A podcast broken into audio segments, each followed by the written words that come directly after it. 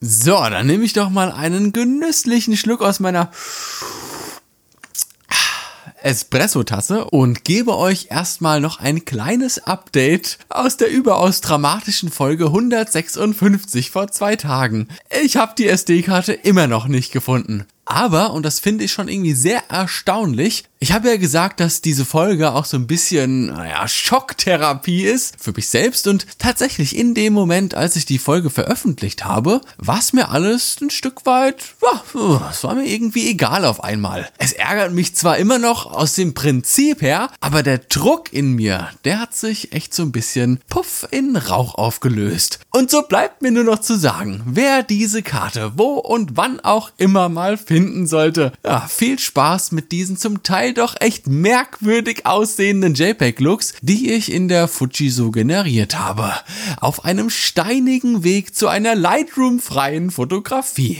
Sollte das Ding dann doch irgendwann sich nochmal entscheiden, wieder aufzutauchen, halte ich euch natürlich auf dem Laufenden, als hättet ihr sonst nichts Besseres zu tun. Naja, schön, dass ihr wieder eingeschaltet habt, ihr süßen Mäuse. Wir huschen jetzt ohne weitere Ablenkungen direkt in die heutige Folge. Viel Spaß! Kurz mal vorgespult. Es ist das Jahr 2158, 30 Jahre nach dem großen Klimakrieg, der den Planet Erde für Menschen unbewohnbar gemacht hat. Rückblickend kann ich euch nur sagen, es waren doch die Delfine. Mehr darf ich aber an dieser Stelle nicht sagen, ansonsten könnte hier durch das Raumzeitkontinuum verschoben werden und die neu geschaffene Außerplanetarische Föderation wieder zusammenbrechen und ich wahrscheinlich von den intergalaktischen Black Hole Guardians wieder aus dieser Zeitschleife entrissen. Ah, okay. Kurz warten, ob ich jetzt noch hier bleiben darf. Äh, okay, ich bin noch hier. Puh, nochmal Glück gehabt. Also zurück oder besser gesagt vorgespult ins Jahr 2158. Dienstagmorgen. Sternzeit 00 langweilig. Der Sohn des Sohns der Tochter unseres Sohns sitzt gelangweilt in der Bildungskapsel und hat so gar keinen Bock auf den hybriden Geschichtsmathematik-Biologie-Unterricht. Ah. Und wir dachten, G11 würde unsere Kinder schon überfordern. Thema im heutigen Unterricht ist das Millennium. Die zwei Cyborg-Jungs in der ersten Reihe, halb Mensch, halb iPhone, machen sich über die unterentwickelten Menschen aus dieser Zeit lustig, die tatsächlich dachten, dass zur Jahrtausendwende doch wirklich die Welt untergeht. Ah, waren die doof gewesen. Böp, böp, böp. Ja, jetzt guckt mal nicht so doof, so hören sich halt intergalaktische Schulglocken im Jahr 2158 nun mal an. Ich hab mir das ja hier wohl nicht ausgedacht, oder? Okay. Kinder, immer schön ruhig bleiben. Hausaufgabe für morgen ein zweiseitiges Referat über die positiven Auswirkungen von Social Media auf die damalige Gesellschaft der 2000er Jahre. Hm, interessantes Thema, oder? Einer der für mich wichtigsten Aspekte hier ist gleichzeitig auch einer der Punkte, die in unserer jetzigen Gesellschaft viel zu selten anerkannt werden. Menschen haben noch nie aus eigenem Antrieb heraus so viele Inhalte für andere Menschen produziert wie in den letzten zehn Jahren. Es gibt online nichts, was nicht erklärt wird. Und das Verrückte dabei ist, dass diese Inhalte oftmals lediglich auf gut Glück produziert werden. Sozusagen aus der eigenen Motivation heraus. Ich habe in meinem Leben schon das ein oder andere Tutorial gesehen. Im Prinzip immer, wenn ich kurz davor bin, mir etwas Neues zu kaufen. Oder eben so ganz simple Dinge erfahren will, wie man zum Beispiel am einfachsten einen Granatapfel entkernt. Ah, wobei das dann doch wirklich immer schwerer ist, als es dann auf den Videos meistens aussieht. Bei all diesen YouTube-Videos, Blogartikeln und Bestenlisten habe ich persönlich noch nie danach gefragt, dass man mal sowas machen könnte. Äh, hallo, lieber YouTuber, hättest du nicht mal Lust, das neue Smartphone für mich hier zu testen? Och, bitte, bitte. Aber in dem Moment, als ich dann danach gesucht habe, war das Video schon da gewesen. Fast schon wie selbstverständlich gehen wir, wenn wir etwas zu einer neuen Kamera wissen wollen, auf YouTube und schauen uns Erfahrungsberichte dazu an. Wenn wir wissen wollen, wie die Abbildungsleistung des neuen Fuji-Objektivs im Vergleich zum Vorgängermodell abschneidet, suchen wir uns einen Blogartikel mit einem A-B-Vergleichsbericht raus. Und wenn wir wissen, wonach wir gesucht haben, ja, dann schließen wir den Tab wieder und machen mit unserem Kram weiter. Ich bin da ganz ehrlich, am Handy bin ich nicht auf YouTube angemeldet, gebe daher so gut wie nie einen Daumen nach oben. Kommentare schreibe ich schon überhaupt nicht und den Kanal dann abonnieren. Oh auch eher nicht, leider. Ich wollte ja nur etwas über diese Sony-Kamera wissen und das nächste Video geht dann um irgendein Tablet und das interessiert mich halt leider gar nicht. Das ist übrigens der größte Missstand, den wir aktuell in der Tutorial-Mentalität so haben. Es gibt so viele Inhalte zu allen erdenklichen Themen, dass wir diese Videos in unserer Recherche schon fast als selbstverständlich ansehen. Jetzt, nein, halt, stopp. Jetzt müssen wir das aber natürlich nicht überdramatisieren oder die Tutorial-Mentalität romantisieren. Boah. Denn kein Review-Kanal macht diese Videos, weil eine Person direkt danach gefragt hat. Es werden Videos zu Produkten gemacht, von denen man ausgeht, dass sie viele Klicks bringen, oder man macht Videos zu Produkten, die einen auch selbst interessieren. Und je mehr Kanäle es gibt, die diesen Bereich abdecken, ja, desto mehr Videos werden produziert und desto mehr Nischenbereiche werden ganz automatisch thematisiert. Oftmals dann natürlich in der Hoffnung, dass man das so gut gemacht hat, oh, dass die Hersteller irgendwann direkt zu mir kommen und mich direkt fragen, ob ich Produkt XY testen möchte und mir dazu im besten Fall noch einen Koffer voller Bargeld mit ins Paket legen. Also der positive Nebeneffekt, quasi die Win-Win-Win-Situation. Der Hersteller bekommt gratis Testberichte, der YouTuber Klicks und kann die Videos monetarisieren und ich als passiver Zuschauer komme gratis an ausführliche, für mich relevante Informationen ran.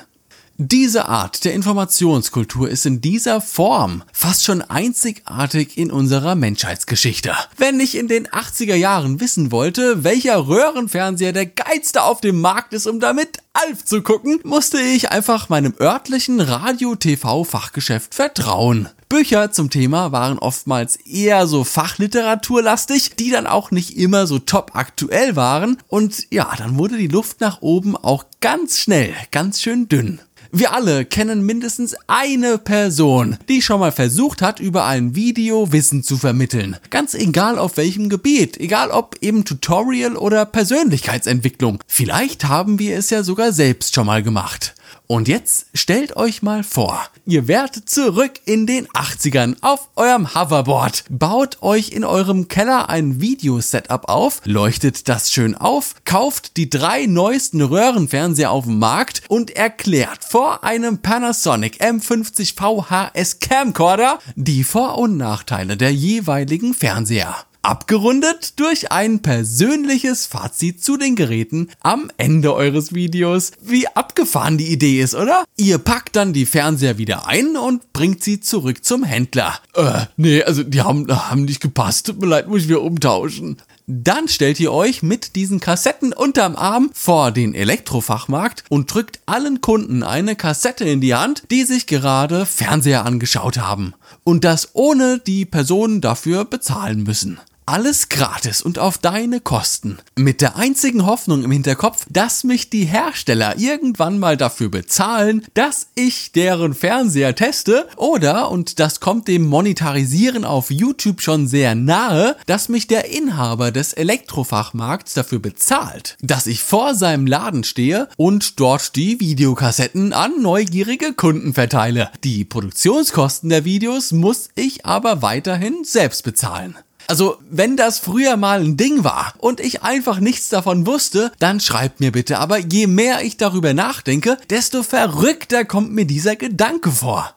Noch verrückter ist aber, dass wir das heute sehr oft genau so machen. Nur mit dem kleinen Unterschied, dass wir nirgends hinfahren müssen und Menschen in direktem Kontakt unsere Videos oder unsere Blogartikel in die Hände drücken müssen. Entschuldigung, wollen auch Sie meinen neuesten Blogartikel lesen? Hier nehmen Sie ihn mit, bitte.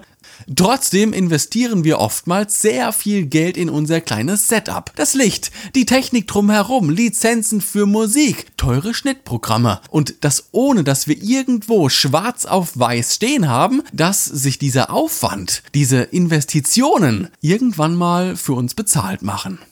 Das liegt zum einen natürlich am Konkurrenzdruck, den wir alle so ein bisschen haben, da der Qualitätsstandard für Reviews und für Tutorials mittlerweile auch für Privatpersonen schon auf einem so immens hohen Level ist, das ist einfach zu krass. Und das liegt zum anderen auch an der immer günstiger werdenden Technik. Als ich mich vor fünf oder sechs Jahren das erste Mal ein bisschen für Videobeleuchtung interessiert habe, beziehungsweise für die Ausleuchtung von meinen Videos, die dann auch für Normalsterbliche noch irgendwie bezahlbar war, naja, da hat es meist nicht lang gedauert und man ist bei diesen klassischen, klobischen Softboxen mit Energiesparlampe hängen geblieben. Uah, wie ich diese Dinger gehasst habe. Es gab nicht viel und das, was es gab, war halt auch von der Qualität her nicht immer ganz so geil. Wenn ich heute nach Videoleuchten auf Amazon suche, werde ich buchstäblich von Licht überflutet. LED-Videoleuchten, Dimmer, variable Farbtemperatur mit Diffusorplatte und was soll der Geiz? Ein Stativ gibt's auch noch mit dazu. Und wenn Sie in den nächsten zwei Minuten bestellen, gibt es eine weitere Videoleuchte gratis dazu. Und schwuppsdiebums hat man zwei leistungsstarke Videoleuchten mit einem ganzen Arsch voller Zubehör und bezahlt dafür keine 100 Euro mehr. Klar, dass so die Qualität aller Videos, die sich online so tummeln, auch von Privatpersonen, immer krasser geworden sind. Ich persönlich finde das eine mega coole Mentalität, die wir aktuell da so ein bisschen am Start haben. Wie das Ganze sich weiterentwickeln wird, naja, das kann ich nicht sagen. Ich hoffe aber, dass diese Motivation noch so ein paar Jährchen andauern wird. Natürlich, der eine zieht aus seinen Videos größere Vorteile als ein anderer. Und je älter beispielsweise YouTube wird, desto schwieriger wird es für immer neue Kanäle gegen die reichweitenstarken YouTuber anzukämpfen, die schon seit vielen, vielen Jahren auf dieser Plattform sind. Aber naja, so ist das halt in der freien kapitalistischen Marktwirtschaft dass wir auf der einen Seite Menschen mit unseren Inhalten helfen können, ein bisschen Licht in das geistige Dunkel zu bringen und uns damit auf der anderen Seite auch den Weg zu unserem persönlichen Ziel erarbeiten können, das ist schon echt faszinierend. Tutorial als Wortlaut hat durch ein paar vereinzelte Vollidioten in den letzten Jahren mittlerweile naja, eher ein negativ behaftetes Image in unserer Gesellschaft. Kennt ihr noch Herrn Tutorial auf YouTube? Der hat ungefähr alles gemacht, nur keine Tutorials. Vielen Dank dafür.